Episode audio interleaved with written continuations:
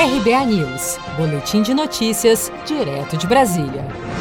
O Tribunal de Justiça do Rio de Janeiro negou os pedidos de liberdade feitos pela defesa da ex-deputada federal Cristiane Brasil, em decisão publicada neste domingo, 20 de setembro acusada de envolvimento no desvio de mais de 30 milhões de reais entre os anos de 2013 e 2018 em contratos de assistência social no governo do estado e na prefeitura do Rio. Cristiane Brasil é filha do presidente nacional do PTB, o ex-deputado Roberto Jefferson, e pré-candidata à prefeitura do Rio de Janeiro.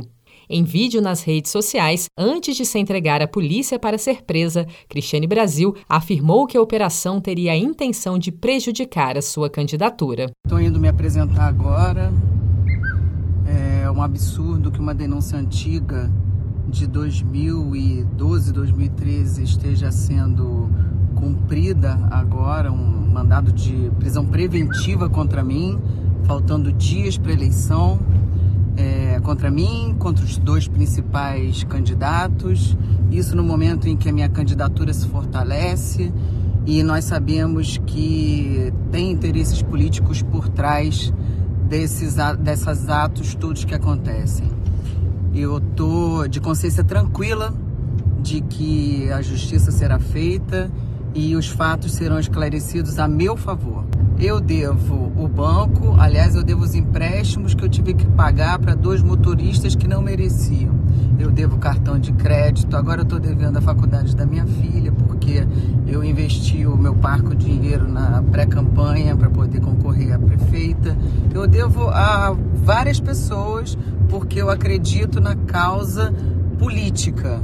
E não tenho nem carro, na verdade. Eu ando de Uber, eu ando de metrô e não sei cadê esse enriquecimento ilícito. Na decisão deste domingo, além de negar a soltura de Cristiane Brasil, o presidente do Tribunal de Justiça do Estado do Rio de Janeiro, Cláudio de Melo Tavares, também indeferiu o pedido de prisão domiciliar. Cristiane Brasil foi presa no dia 11 de setembro em decorrência da segunda fase da Operação Catarata, que investiga esquemas de corrupção no Rio de Janeiro. Ela é suspeita de ter recebido propina em dinheiro quando esteve à frente da Secretaria Municipal de Envelhecimento Saudável e Qualidade de Vida.